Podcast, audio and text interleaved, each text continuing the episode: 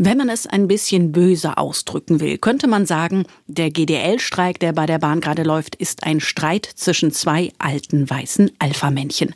Auf der einen Seite der Chef der Lokführergewerkschaft GDL Klaus Wieselski, auf der anderen Seite der Bahnpersonalvorstand Martin Seiler. Und keiner von beiden will bei den aktuellen Tarifverhandlungen Kompromisse eingehen. Deshalb eskaliert das Ganze jetzt in diesem Streik.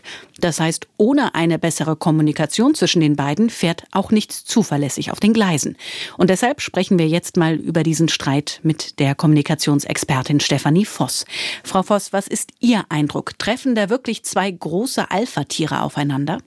Das ist natürlich ein großes Wort, Alpha-Tiere. Und ich kenne beide Herren nicht persönlich und deswegen tue ich mich ein bisschen schwer, die jetzt in so eine Schublade zu packen. Fest steht aber von dem Eindruck, den beide auf mich machen, über das, was ich in den Medien zugespielt bekomme oder was ich mir anschaue, ja, kann man schon den Eindruck gewinnen, da sind zwei große Egos unterwegs, was nicht untypisch ist in diesen Rollen, aber die treffen natürlich da doch ungünstig aufeinander. Wie merkt man das denn auch an der Sprache der beiden? Es gibt eine gewisse, ich nenne das gerne Beharrlichkeitskommunikation. Das heißt, man hört überhaupt nicht so im Sinne von, naja, ich kann die andere Seite auch verstehen und mein Argument ist dies und das, sondern es geht immer nur um meine Argumente, meine Argumente, meine Argumente und letztendlich auch ein bisschen um die Diskreditierung der Gegenseite. Ich finde, das machen beide.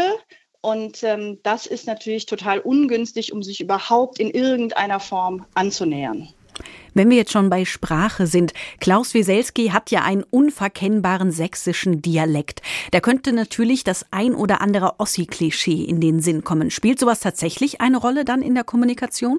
Ja, das spielt tatsächlich eine Rolle. Ich nenne das in meinen Kommunikationsseminaren auch mal ganz gerne den Sachsen-Bias. Das heißt, es gibt bei vielen Menschen, speziell aus Westdeutschland, eine gewisse unbewusste Voreingenommenheit, wenn jemand Sächsisch spricht, dass das tatsächlich so ein bisschen auch dumm daherkommen kann. Das gibt es. Das ist unbewusst. Das machen die Menschen nicht böswillig. Aber das könnte hier eine Rolle spielen. Wobei, naja, bei den beiden denke ich jetzt, die kennen sich ja nun schon so, so lange.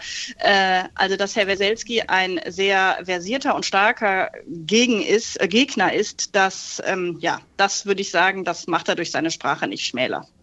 Was macht man denn jetzt in so Fällen wie bei Weselski und Seiler, wenn man da eine festgefahrene Situation hat? Muss man dann die beiden Alpha-Männer aus der Gleichung rausnehmen oder zumindest einen Verhandler einsetzen, einen Vermittler, der irgendwie von außen dazukommt?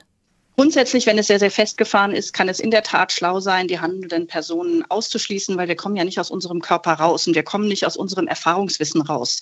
Die beiden haben Erfahrungen miteinander und die helfen natürlich nicht, konstruktiv zusammenzukommen. In meinen äh, Workshops oder meinen Coaching-Klienten sage ich immer, wenn ich in irgendeinen guten Dialog kommen will, dann muss ich meinen Gegenüber erstmal grundsätzlich respektieren können. Ich muss an dem irgendetwas schätzen können. Wenn ich wirklich nur in Wut Zorn oder Ärger jemandem gegenübertrete, dann wird das nichts. Das wird einfach nichts. Insofern kann es manchmal sein, wenn die Situation sehr festgefahren ist, dass ein Austausch der Persönlichkeiten gut und richtig ist, zumindestens aber auch eine Vermittlerrolle. Diese Vermittlerrolle muss aber auch sehr stark sein, weil wir es hier einfach mit einer sehr festgefahrenen Situation zwischen zwei starken Persönlichkeiten zu tun haben. Wenn jetzt nach dem Streik irgendwann die Tarifverhandlungen wieder weitergehen, auf welche Töne müssen wir da achten? Also wie erkennen wir an der Kommunikation, wenn GDL und Bahn danach vor die Mikros treten, ob es ja harmonischer geworden ist? Also ich würde, glaube ich, besonders auf die Körpersprache der beiden achten. Also sehe ich da dann vor den Kameras, wenn sie denn dann mal gemeinsam davor treten, sehe ich da zwei Menschen, die auch körpersprachlich ausdrücken, dass sie sich gegenseitig verachten? Oder erlebe ich doch vielleicht irgendwie einen Respekt, der sich in irgendeiner Form in der Körpersprache widerspiegelt. Wie geben Sie einander die Hand? Schauen Sie einander überhaupt an? Ähm, das lässt sich ja aus der Körpersprache ganz gut rauslesen. Und ich hoffe einfach, ähm, weil von den beiden hängt einfach eine Menge ab, dass sie diesen Respekt füreinander finden und sich, ne, ein Kompromiss muss hart sein für beide Seiten, aber dass sie sich doch auf einen Kompromiss einigen können. Jetzt haben wir so viel über die Alpha-Männer geschimpft. Was wäre denn, wenn da zwei Frauen jeweils an der Spitze wären? Könnte es genauso schwierig sein oder ist da die Kommunikation per se harmonischer besser? Also das ist natürlich eine Schubladenfrage par excellence.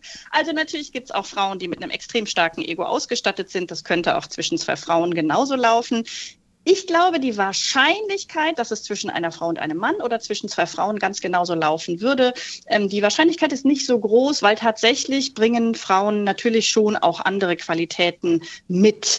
Ähm, Frauen sind nicht per se weicher oder zurücknehmender oder ähnliches, aber ich glaube, sie sind doch ein Stück weit kompromissfähiger.